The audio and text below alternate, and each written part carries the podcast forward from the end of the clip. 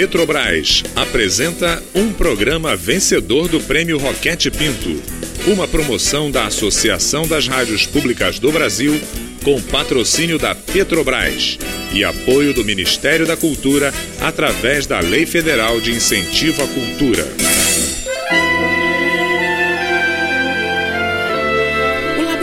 Aberto de interatividade da UFSCar tem o prazer de convidá-los para ouvir, a partir de agora, a radiodramaturgia Verdades Inventadas. Liberte sua imaginação e abra seus ouvidos para participar das aventuras de Laura e de suas experiências imaginárias.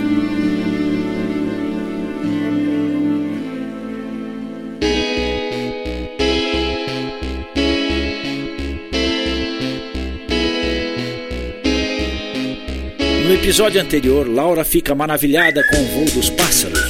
Fica pensando como é que seria se ela pudesse voar. De tanto imaginar, ela decola em seus pensamentos e vai parar no ateliê de Leonardo da Vinci. Nossa, que susto. Voar é bem mais difícil do que eu pensava. Peraí, quem é você? Leonardo, piacere. Laura, muito prazer. Leonardo começa a explicar para a garota sobre seus projetos de máquina voadora e fala sobre os balões. Bem, agora vamos saber para onde é que esses voos vão levar Laura. Tá aí, eu gosto dos balões. Eu até já voei neles em uma das minhas aventuras. Eles vão subindo, subindo, bem devagar. Mas como eles sobem? A história é um pouco complicada, Laura. Eu teria que te explicar várias forças: a força da flutuação, as diferenças de pressão, o efeito da força da gravidade. Mas, resumindo e simplificando um pouco, podemos dizer que é porque o ar quente dentro do balão é menos denso que o ar frio em volta dele. E é por isso que o balão sobe. E também tem aqueles balões de hidrogênio, né? Isso, o hidrogênio também tem uma densidade menor.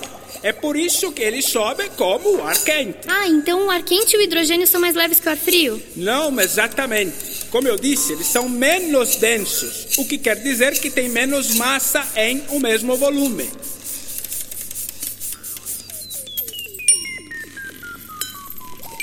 Ei, ragazza, volta pro chão. Ai, desculpa. Agora eu entendi por que o balão sobe. Mas eu estava falando sobre o Albertinho. Foi ele quem conseguiu voar com uma máquina pela primeira vez. Avião. Avião, é isso. É assim que vocês chamam.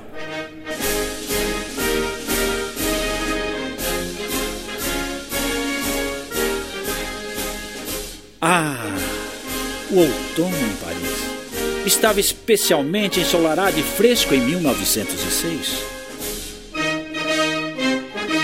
E lá está, o grande inventor Albertinho, quer dizer, o grande inventor brasileiro, Alberto Santos Dumont, preparando seu avião batizado 14 bis no campo de Bagatelle. Junto com ele estão seus dois ajudantes, Monsieur Marquinho e Mademoiselle Laura. Bom, crianças, está tudo pronto. Marquinho, vá conferir se a pista está livre. Laura Macherry, por favor, vá conferir se os fiscais do Aeroclube já estão preparados. Sim, comandante, agora mesmo. Comandante Alberto, trago mensagem de boa sorte. Obrigado, Marquinho, mas agora não posso ler. Por favor, me diga apenas o nome dos amigos que me felicitam. Comandante, os fiscais já estão preparados. Aqui está o seu relógio de pulso e já está sincronizado com o cronômetro dos fiscais. Obrigado, Laura. Comandante, os recados. Cumprimentos do Thomas Edison, Princesa Isabel e do Marconi. Bons amigos. É uma pena que Júlio Verne não está mais aqui para ver o avião. Nossa, até Júlio Verne era o seu amigo, comandante. Um bom amigo ao qual admiro muito. Se não fossem os livros dele, eu nunca teria me interessado pelos avanços da ciência. Nunca teria me interessado pelos balões. Mas agora chega de conversa. É momento de colocarmos o 14 bis para voar. Pista livre, comandante! Pode seguir. Boa sorte. Obrigado, crianças. Lá vou eu.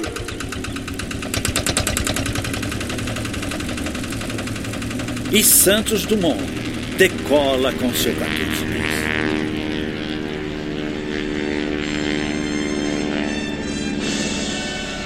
Uma multidão extasiada vibrava com o feito daquele homem que ousou desafiar os céus.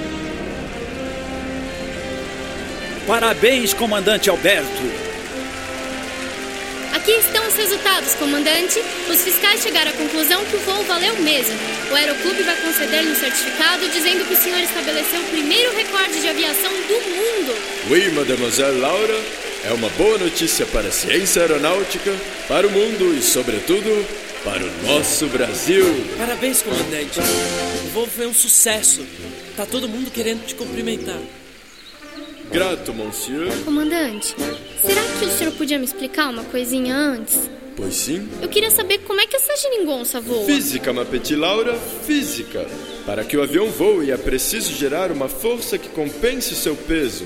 Essa força é a sustentação gerada pelo avião através do ar.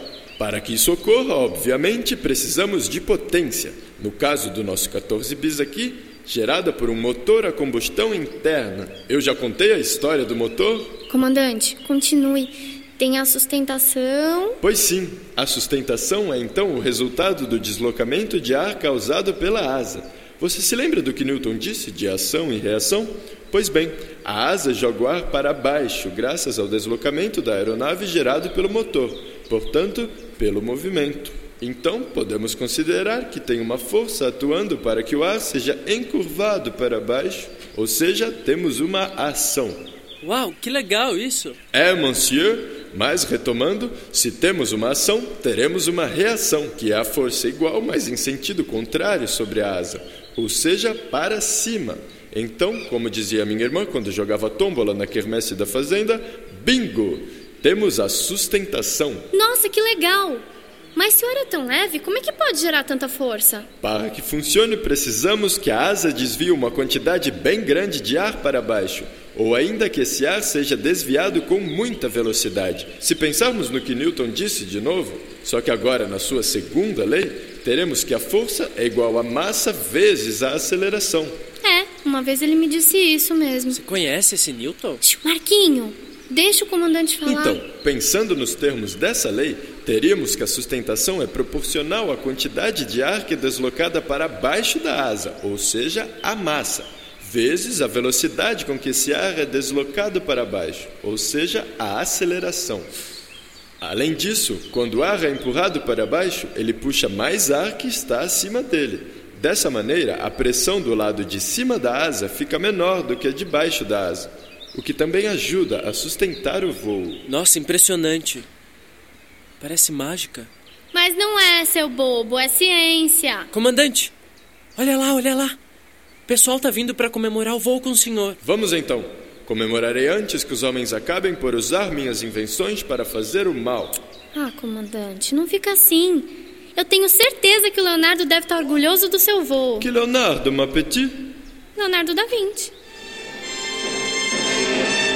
Santos Dumont estava certo. Apesar do avião ter sido utilizado com finalidades nobres, também foi e ainda é usado para fazer mal. Já na Primeira Guerra, o inventor viu seu invento sendo utilizado para matar. O alegre Albertinho, que sorria voando com os pássaros, foi ficando cada vez mais triste. Morreu em 1932, desiludido ao ver aviões sendo utilizados em combate durante a Revolução Constitucionalista. No dia de sua morte, o general Vaz Monteiro ordenou que todos os aviões abandonassem o combate. Uma trégua em homenagem ao grande inventor. Pelo menos no dia de sua morte, sua maior invenção não seria utilizada para matar outras pessoas. Então, Laura, aquele ali é o tesourinha. Daqui a pouco começam a chegar as andorinhas, que são as aves migratórias. Ai, chega, Marquinho, tá bom, vamos, vai. Eita! Achei que você gostasse de ver os passarinhos voando. Ah, eu gosto, mas chega de ficar aqui parado, vai. Vamos fazer alguma coisa? Fazer o quê? Uma pipa. Ah, eu adoro fazer pipa. Posso te ensinar. Mas pena que a gente não pode voar nela, né? Marquinho, se você realmente quiser, você consegue. Você nem imagina como é. Como diria Santos Dumont, as coisas são mais belas quando vistas de cima. Se você quer saber mais sobre as verdades inventadas da Laura, entre no seu blog e acompanhe por lá os textos de nossa querida personagem em suas reflexões sobre suas experiências imaginárias e os personagens que encontrará ao longo da nossa radionovela.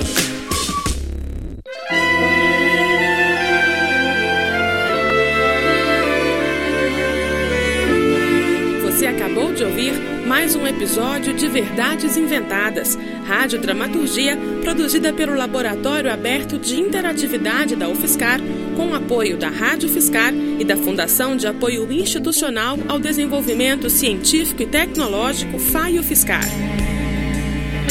Roteiro: Maite Bertolini e Tárcio Fabrício. Revisão: Adilson de Oliveira e Mariana Petzo. Produção: Mário Righetti. Desenho de som e edição: Daniel Roviriego. Direção: Maite Bertolini e Mário Righetti. Larissa Cardoso é a Laura. Matheus Chiarati é o Marquinho. Norberto Carias faz a voz do narrador e grande elenco. Saiba mais sobre as experiências imaginárias de Laura visitando o seu blog viagensdalaura.wordpress.com.